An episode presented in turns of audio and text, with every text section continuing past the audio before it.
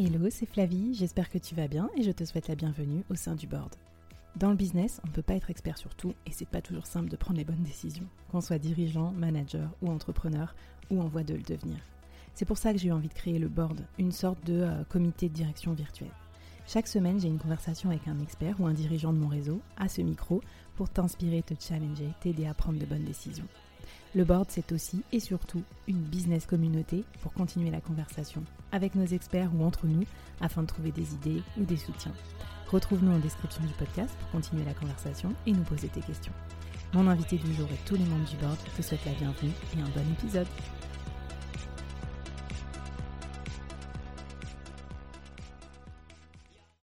Avant de commencer l'épisode du jour, je voulais te parler d'un service lancé par un collectif d'amis et que je recommande chaudement. Non seulement parce que je trouve leur idée géniale, et en plus, euh, surtout, je leur fais confiance parce que c'est des brutes dans leur domaine. Alors ce service, c'est Koala, les commerciaux à la demande. C-O-A-L-A.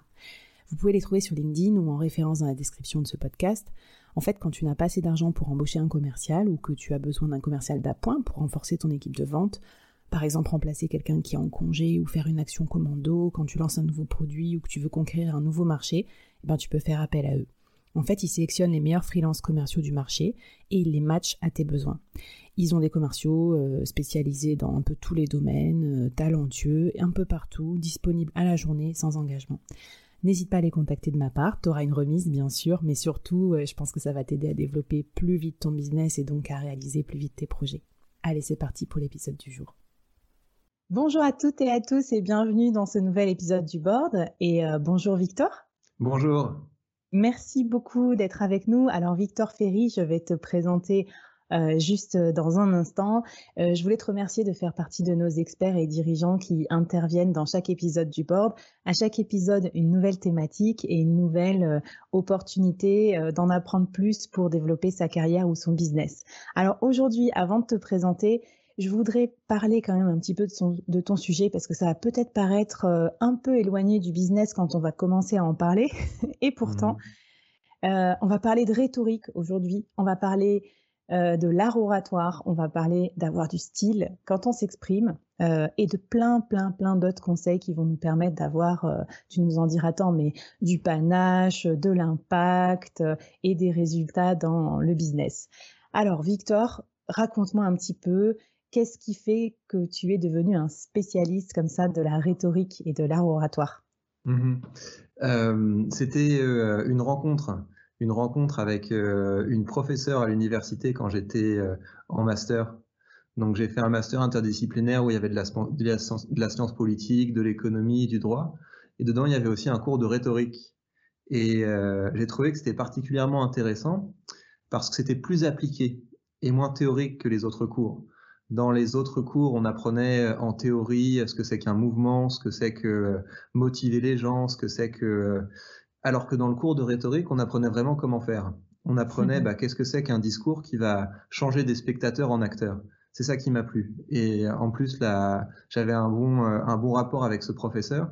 Et donc, j'ai décidé de faire une thèse avec elle. Une thèse sur ce sujet-là. Et donc, j'ai fait de la recherche en rhétorique.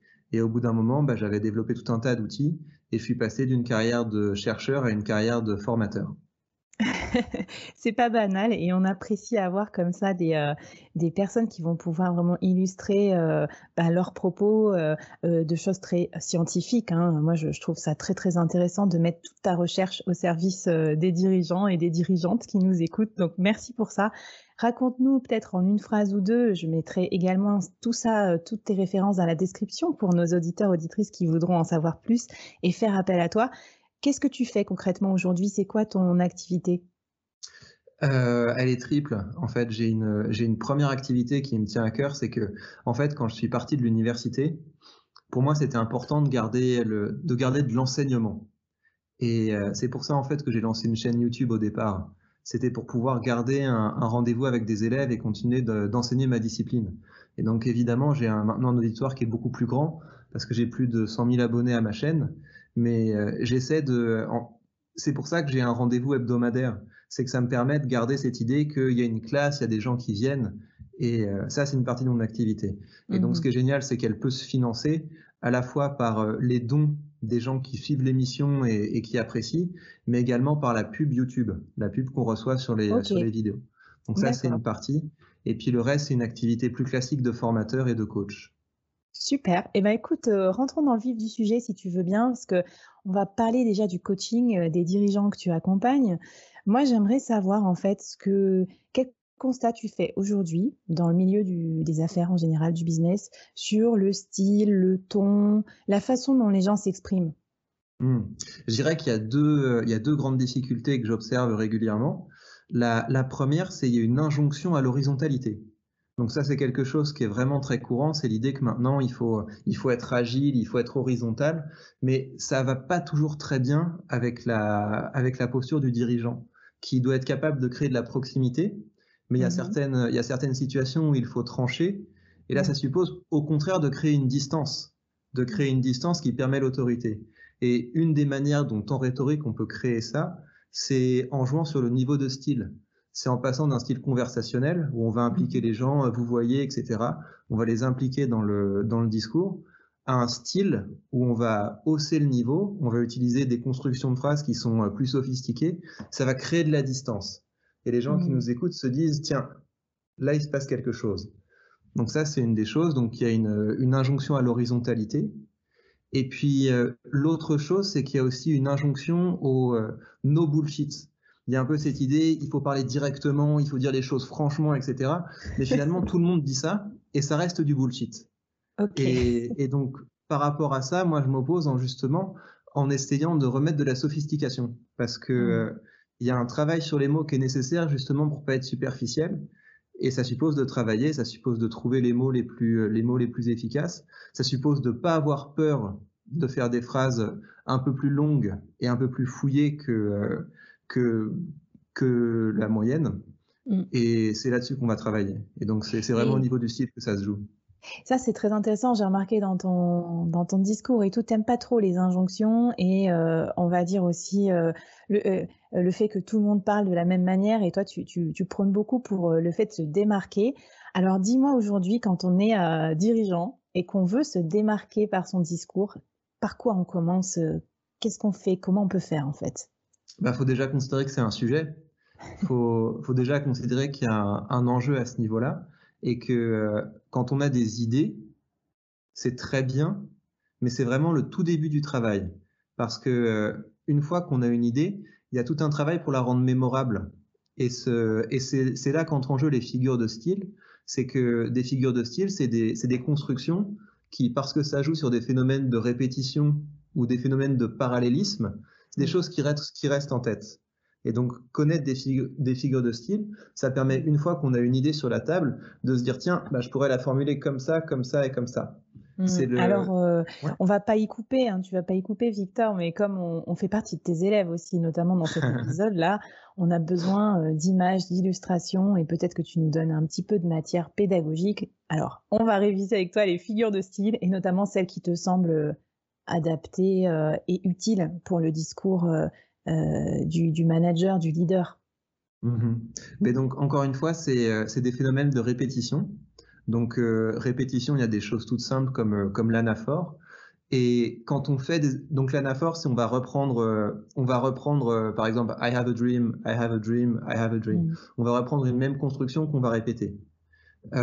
L'idée, c'est qu'il faut utiliser, utiliser ça comme un tremplin à énergie. Donc ça veut dire que on va le faire dans une gradation. On va, on va monter au fur et à mesure le niveau d'énergie.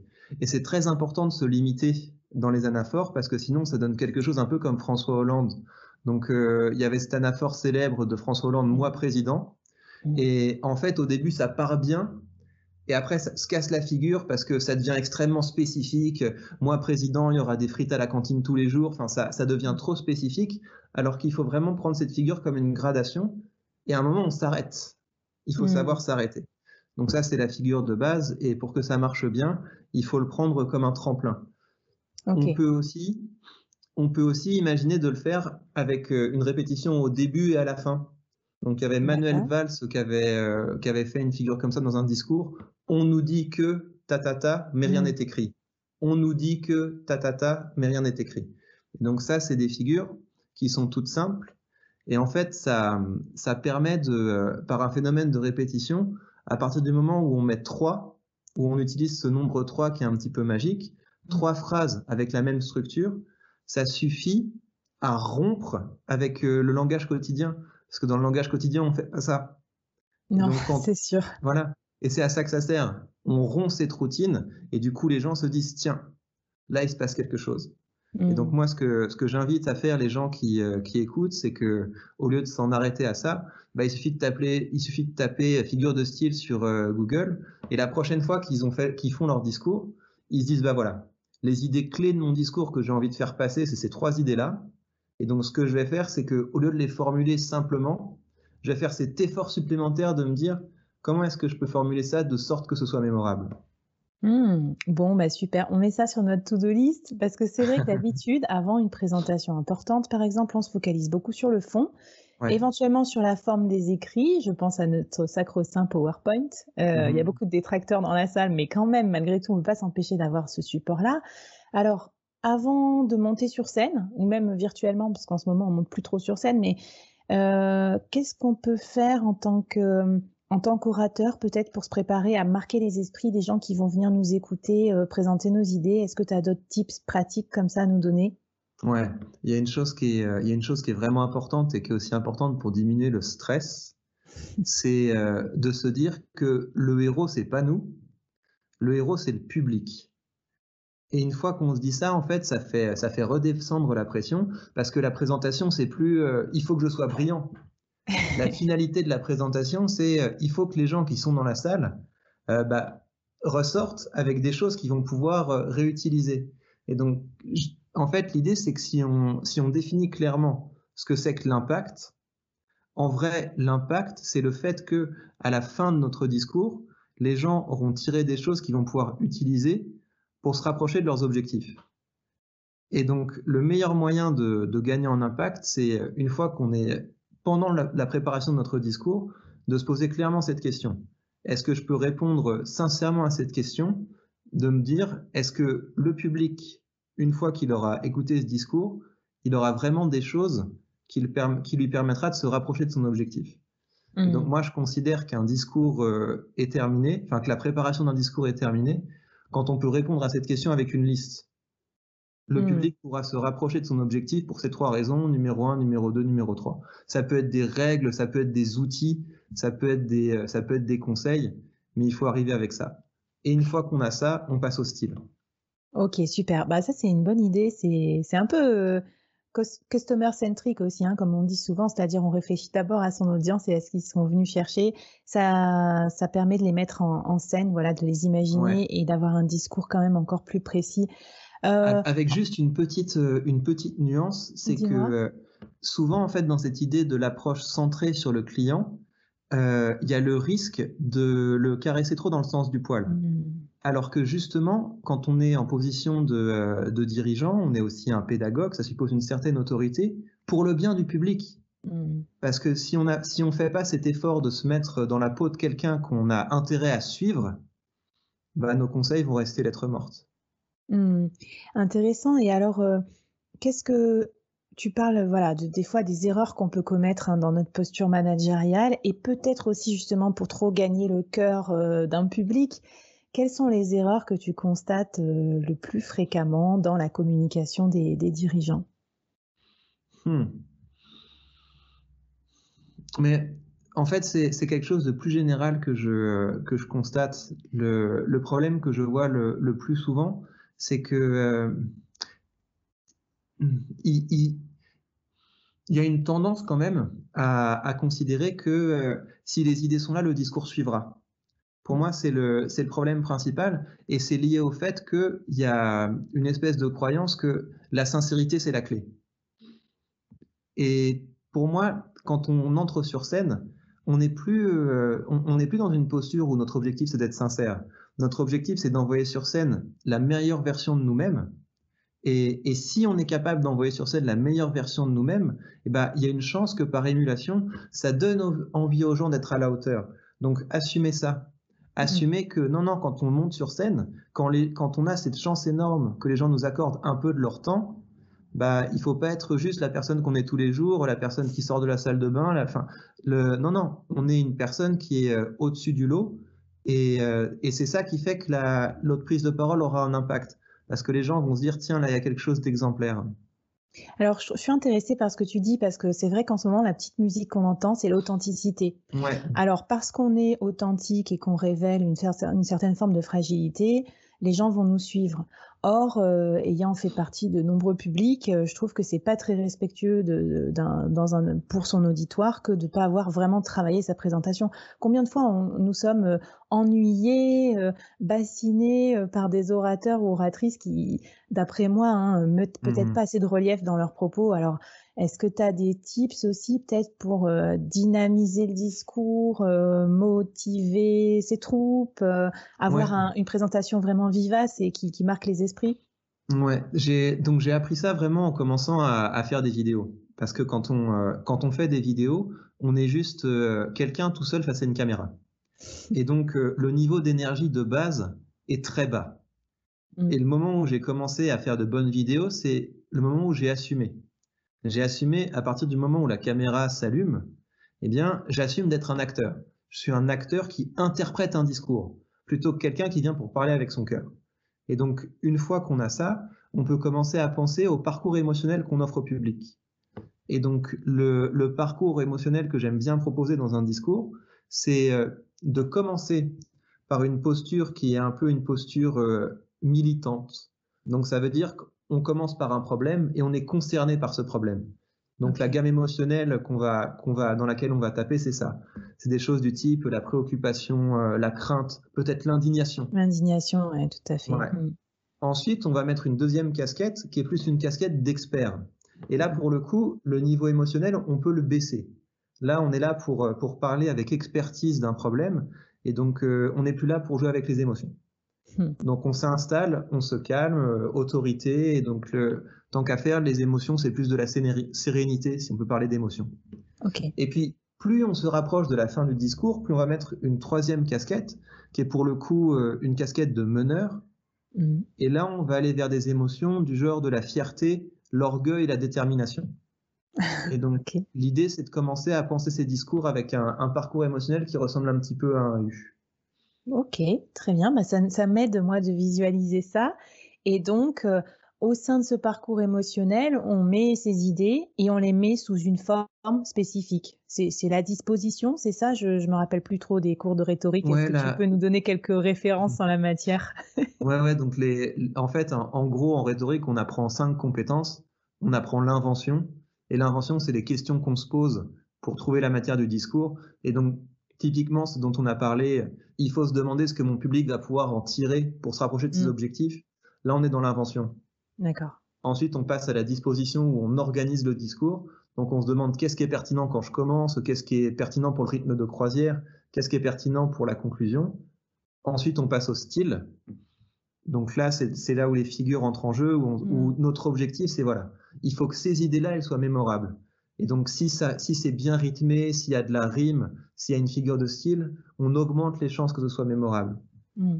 Et puis après, c'est la mémoire. Et donc là, il faut arriver euh, à... Moi, j'aime bien me balader. En fait, j'écris tout, j'écris tout, et puis après, je vais me promener en, en, réfléchissant comme ça, en essayant de me raconter mon discours. Parce que l'idée, c'est quand on est ensuite face au public de pas avoir les, de pas avoir de notes. Mm. Et puis le, la dernière chose qu'on apprend en rhétorique, c'est la performance. Et donc la performance, c'est le fait de jouer sur euh, le rythme, sur le niveau d'énergie, pour euh, que le public vive une expérience avec nous.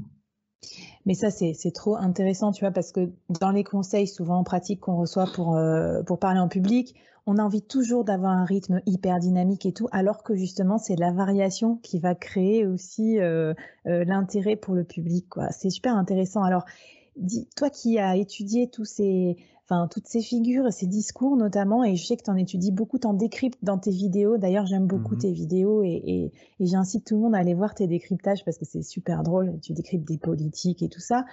Euh, quelles sont tes références en termes de style, en termes de rhétorique, euh, tes orateurs préférés? Mhm. euh, J'aime mieux me tourner vers la littérature. En fait, c'est ça que je trouve vraiment intéressant, c'est qu'une des manières dont on progresse en rhétorique, c'est parvenir à rapprocher notre style oral d'un style écrit et d'un style vraiment bien écrit. Et donc, ce que je fais pour euh, progresser en rhétorique, c'est que je vais, me, je vais me former auprès de ceux qui ont consacré leur vie à la langue, et donc les grands auteurs. Et, c'est ça qui est génial, c'est que quand on peut puiser dans des ouvrages qui, euh, voilà, qui, qui, datent du 16e, du 17e, du 18e, c'est que à chaque fois, on se plonge dans des manières de se représenter le monde et de l'exprimer qui sont tout à fait différentes des nôtres. Et en récupérant des choses de ces différentes époques et de ces différents styles, on arrive à, enrichir notre style et à rompre avec la grisaille ambiante. Donc c'est vraiment comme ça que je me forme. D'accord, donc tu copies, on va dire, enfin à ta manière, mais tu réactualises avec tes propres idées, euh, ce style de ces orateurs-là. Ça peut être lesquels, lesquels ont traversé l'histoire et ont eu une, euh, du coup une, interprétation différente du monde dans leur discours. Euh, tu penses à qui quand tu penses à ces grands, à ces grandes œuvres, à ces grands écrivains? tous les tous les auteurs dont on connaît le nom, ils ont marqué l'histoire. Mm. Donc c'est juste ça. Et le, un très bon point de départ pour, pour se former à tout ça, c'est il faut écouter l'émission de Guillaume Gallienne qui s'appelle Ça peut pas faire de mal sur France Inter. Alors malheureusement il l'a arrêté, mais euh, il y a tous les podcasts qui sont disponibles. Et c'est génial parce qu'en plus c'est un acteur. Donc non seulement il nous présente les textes, mais en plus il les interprète de, de façon extraordinaire. Et le top, c'est d'essayer de voir comment il les lit. Donc par exemple, il va lire Moby Dick donc il va, il va sélectionner un passage de Moby Dick et aller retrouver le passage et essayer de le relire aussi bien que Guillaume Gallienne. Et quand on fait ça, enfin, c'est vraiment un exercice très formateur.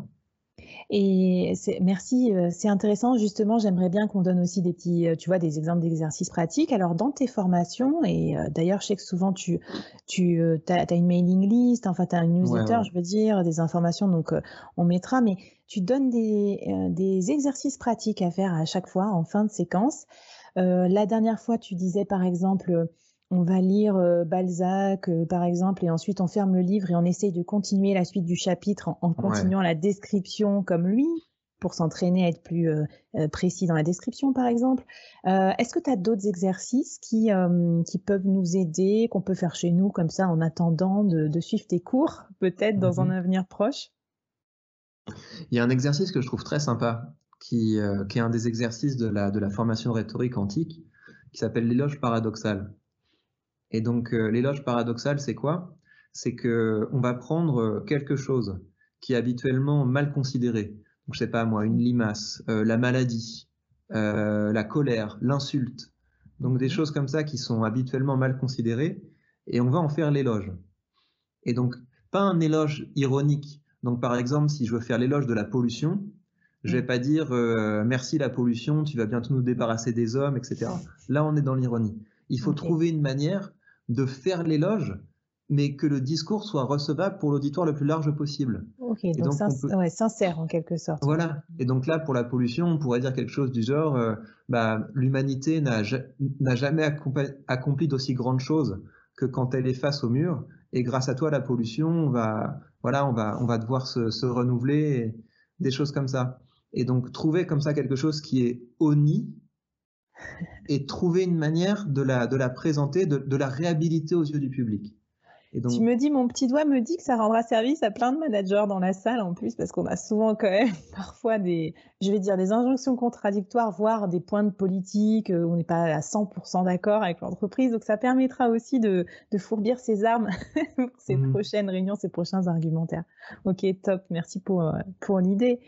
Euh, tu vois, tu me disais, tu fais du coaching. Les gens, quand ils viennent te voir, euh, pourquoi ils se font coacher? Enfin, c'est quoi leur euh, le point de départ? Qu'est-ce qui, qu'est-ce qui fait qu'ils font appel à toi? Je me posais, je me demandais par curiosité. La, la, première des choses en fait qui, qui fait qu'on va avoir un professeur de rhétorique, c'est la banalité. C'est euh, c'est le fait de se sentir banal. Parce que c'est vraiment ça, c'est vraiment là qu'il y a une différence avec la, avec la rhétorique, c'est que la rhétorique, c'est une discipline qui a, qui a 2500 ans qui, euh, qui se plonge dans, dans, des corpus littéraires et philosophiques euh, très vastes, mm. alors que euh, la plupart des nouvelles disciplines, la PNL, le, je sais pas, la prise de parole en public, elles n'ont pas ces racines. Mm. Et donc, du coup, y a, quand on se forme à ça, on risque très vite de tomber sur les mêmes trucs et astuces que les autres. Et la, la rhétorique permet d'éviter ça. Mais, mais, en fait, c'est la culture générale qui permet d'éviter ça. Mm. Alors ouais, du coup, ça, ça me plaît euh, beaucoup, bien sûr. Moi, je, je trouve qu'il faut, euh, faut se cultiver dans tous les domaines, même pour être bon dans son propre business, hein, même si on a un marché spécifique. Mais je sais que ça peut faire peur aux gens aussi, parce qu'ils vont me dire, ouais, non, mais attends, Flavie, t'es gentille, moi, j'ai d'autres choses à faire que lire Balzac euh, ce soir. je suis overbookée. Est-ce que est-ce que tu as des, des, je sais pas, des sources, des façons de de te former? Qui ne consistent pas exclusivement à lire euh, de longs textes et qui peuvent aider comme ça les gens qui nous écoutent à développer leur culture G, euh, leur, euh, leur à propos. Est-ce que tu as, as, des pistes pour nous, des choses à nous conseiller? Et non, surtout pas. surtout pas. C'est justement parce que ça demande un effort et que, et que tout le monde ne le fait pas que les, que les résultats sont ce qu'ils sont. Alors, allez, voir, allez voir un coach classique. Non, mais, mais c'est bien, en même temps, tu en as déjà donné, parce que tu vois, par exemple, la piste audio, je trouve que c'est quelque chose de sympa. Et en parlant de Galienne et de son podcast, tu, voilà, tu présentes aussi un autre aspect euh, du texte lu, c'est aussi euh, l'incarnation du texte. Donc euh, voilà, bah, moi j'ai envie de poser la question aussi aux gens qui nous écoutent. quels sont les textes qui les ont marqués? Euh, peut-être aussi les, euh, les, les, orateurs ou les discours. Je sais qu'il y a beaucoup de discours filmés et décortiqués, donc ça peut peut-être être aussi une manière de s'approprier si, si on est entre deux, qu'on n'a pas trop le temps de se lancer dans une longue lecture. Et euh, Victor, est-ce que tu aurais, j'aime bien faire ça aussi, un challenge à lancer à nos auditeurs pour un petit peu les, les, aider à se mettre sur la voie, d'être moins banal et de développer leur propre style mais oui, oser faire des conclusions. Il faut oser faire des conclusions. Euh, c'est-à-dire que euh, même s'il n'y a qu'une chose que vous préparez euh, dans votre discours, préparez la conclusion. Donc ça veut dire que vous le faites en deux fois, vous, repartez des, des idées qui sont les plus importantes et vous faites cet effort d'aller regarder sur Google des figures de style. Vous vous dites, bah, mon défi, c'est de former cette idée avec une figure de style et de l'assumer. Surtout l'assumer. Donc ça veut dire qu'une fois que vous avez balancé la figure de style, il n'y a pas de bon bah voilà, merci de votre attention. Vous vous taisez. J'en étais sûre que tu allais dire ça. J'allais dire, tu nous dis qu'une conclusion, ça permet de pas finir le discours pas bon bah voilà quoi. c'est ça.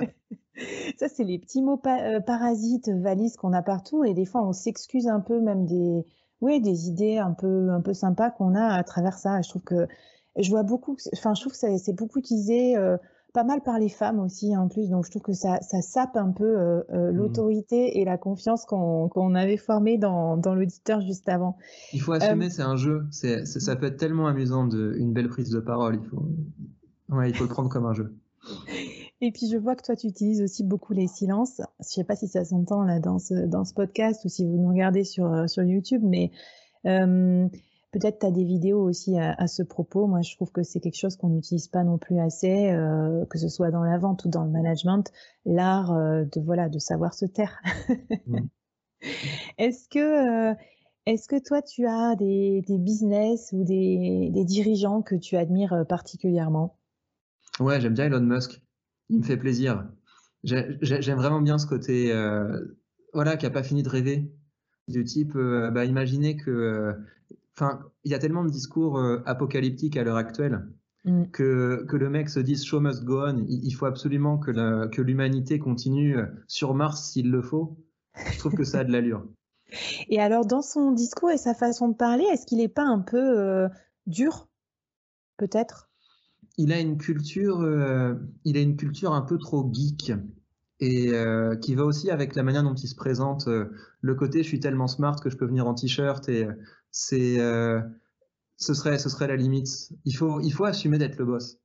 Mmh. Ok. Et euh, justement, puisque tu parles d'assumer d'être le boss, alors toi maintenant, tu es, patron de ta propre activité, mais euh, tu conseilles ouais, Patron de moi tout seul, ouais. voilà, tu conseilles aussi beaucoup de dirigeants parce qu'à travers leur posture orale et, écrite, c'est carrément leur posture de leader qui est en jeu. Hein. À ton avis, de ce que tu vois, et peut-être de ce que l'histoire nous apprend, l'histoire des grands mmh leaders, sur quelles activités il faut se consacrer, enfin se concentrer, pardon, quand on est un, leader? Hmm. Je sais pas bien, mais je, je, dirais que euh, c'est très très important de toujours euh, être connecté à sa mission. Donc à, ma petite échelle, à ma petite échelle, j'ai commencé à, gagner une certaine visibilité, les, choses ont commencé à tourner, j'ai commencé à gagner de l'argent, etc. Et euh, j'ai eu besoin de me dire euh, pourquoi tu fais ça?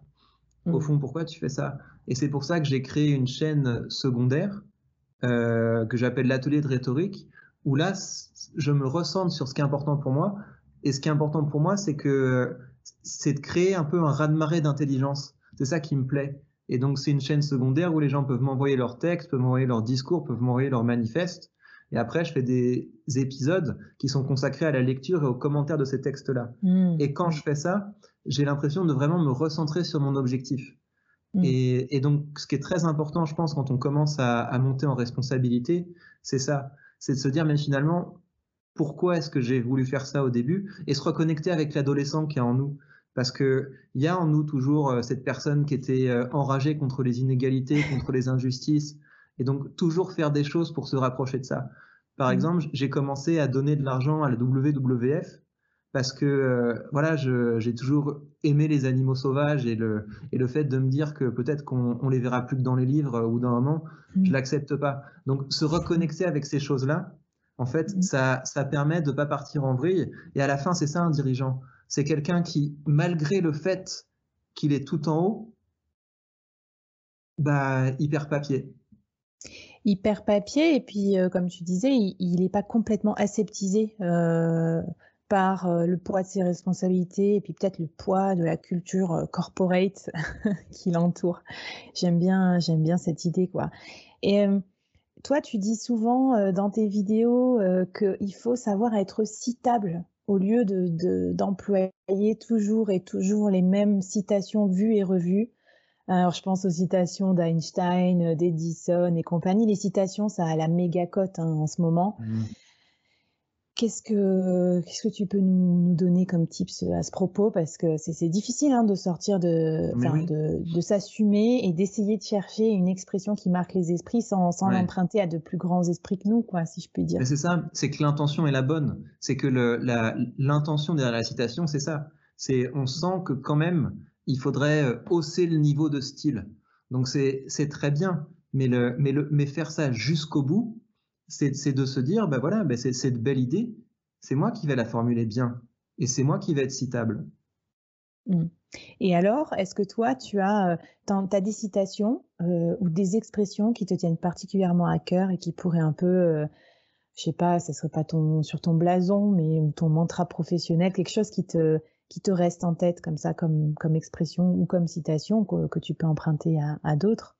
Ouais, je dirais, euh, on n'accède pas à la lumière dans l'ombre de quelqu'un. Waouh. Bon, mais écoute, ça c'est intéressant. On va on va laisser nos, nos auditeurs euh, méditer là-dessus. Euh, toi, tu utilises beaucoup le réseau aussi. Si je comprends bien ta communauté, vous avez dit que vous êtes plus de 100 100 000 membres, hein, c'est ça sur YouTube? Ouais, c'est des abonnés, hein, donc c'est ils sont pas à moi. D'accord. Euh, comment tu euh, utilises euh, ce réseau euh, Enfin, quelle forme de réseau tu as? Est-ce que tu es pote avec d'autres entrepreneurs, avec des professeurs, avec des chercheurs? Puisque justement, tu dis, on reste pas dans l'ombre des autres, mais aussi, je crois que les autres nous apportent également ce, ces apprentissages complémentaires, et c'est ce que je cherche à faire aussi avec ces épisodes du board. Qu'est-ce que ça t'apporte, toi, ce réseau? C'est moi, c'est beaucoup de la motivation que je viens, euh, que je viens puiser. C'est le, en fait, c'est, euh, c'est fatigant de créer du contenu. Donc, il y a, parce qu'au bout d'un moment, il faut, il faut vraiment se relancer, il faut relancer la machine à idées.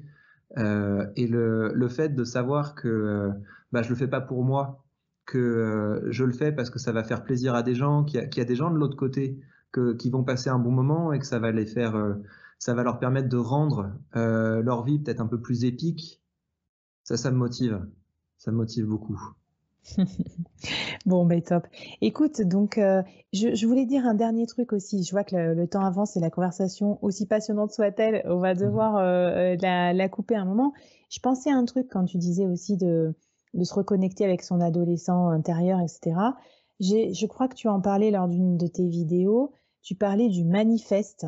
C'est-à-dire devoir écrire son manifeste. Je crois que quand on est dirigeant, c'est quelque chose d'intéressant. Est-ce que tu peux nous parler quelques, quelques instants de ce que ça veut dire ce, manifeste et pourquoi c'est important mmh. d'écrire son manifeste? Alors, bah, c'est important de le faire parce que sinon, on est juste des porte-voix d'idéologies conçues par d'autres. Mmh. On, on, ne sait pas vraiment ce qu'on pense, ce qu'on pense profondément, quand on n'a pas fait l'effort de le poser sur le papier. Et donc, euh, écrire un manifeste, euh, c'est tout simplement prendre le temps de se demander ben, quels sont les problèmes que je considère les plus importants à régler, en faire la liste, et ensuite réfléchir de soi-même aux solutions. C'est mm. juste ça un manifeste. Mais un manifeste, c'est euh, c'est ce qui a été à l'origine de tous les mouvements. Et, et c'est ce qui permet aussi de, de, garder les pieds sur terre. Enfin, pas de garder les pieds sur terre, mais mm. de, c'est ce qui permet de, de, garder le cap. De garder mm. le cap parce que quand on relit ce document, on peut se demander, mais est-ce que mes actions vont dans ce contrat que j'ai fait avec moi-même et avec, euh, avec le monde? Wow, j'aime beaucoup, j'aime beaucoup ce conseil. Donc franchement, si, si vous nous écoutez, je, je remettrai les liens parce que je crois que c'est très intéressant de construire ce manifeste. Moi, j'ai un petit brouillon qui m'attend parce que j'avais déjà commencé à écrire le début. C'est déjà ça. c'est un premier pas. Victor, merci pour tous tes conseils. On va te retrouver et euh, suivre tes vidéos et tes communautés euh, rhétoriques euh, avec plaisir. Est-ce que tu as un, un, mot de la fin à nous adresser avant qu'on se quitte? Hmm. Ouais, que euh, prendre soin de soi, c'est très bien, mais il faut aussi prendre soin de son esprit. Allez, Banco, j'achète. Et pour, prendre soin de votre esprit, et, euh, grâce au réseau, bah, n'hésitez pas à écouter les prochains épisodes du board avec des experts comme Victor qui vont nous aborder, euh, aborder avec nous tout un tas de domaines et nous aider à, à nous développer personnellement, professionnellement. Victor, c'était un plaisir de t'avoir dans le board. Merci beaucoup et à la prochaine. Merci, au revoir.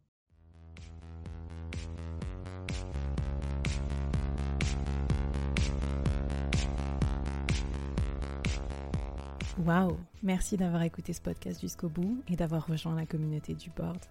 Avant qu'on se quitte, j'avais envie de te poser trois questions. Qu'est-ce que tu as apprécié dans cette conversation du jour? Première question. Qu'est-ce que ça t'inspire pour ton business? Deuxième question. Et la troisième, est-ce que tu acceptes le challenge lancé par notre invité du jour? Viens vite nous raconter tout ça, j'ai hâte de te lire et de faire plus ample connaissance. Les liens pour nous retrouver sont en description. Si tu as aimé cette conversation, je te donne rendez-vous sur les prochains épisodes du board où j'ai plein d'invités intéressants à te présenter et je te demande un dernier service d'ici là. Tu serais un amour de partager ce podcast à ton réseau et de nous aider à le promouvoir sur les plateformes d'écoute en nous mettant une super note et un gentil commentaire. Par exemple, Flavie est tellement formidable qu'elle a réussi à me parler finances sans m'endormir. Ou je suis devenue un PDG épanoui grâce au board. Allez, merci à toi, charmante du board, et à très vite. Bye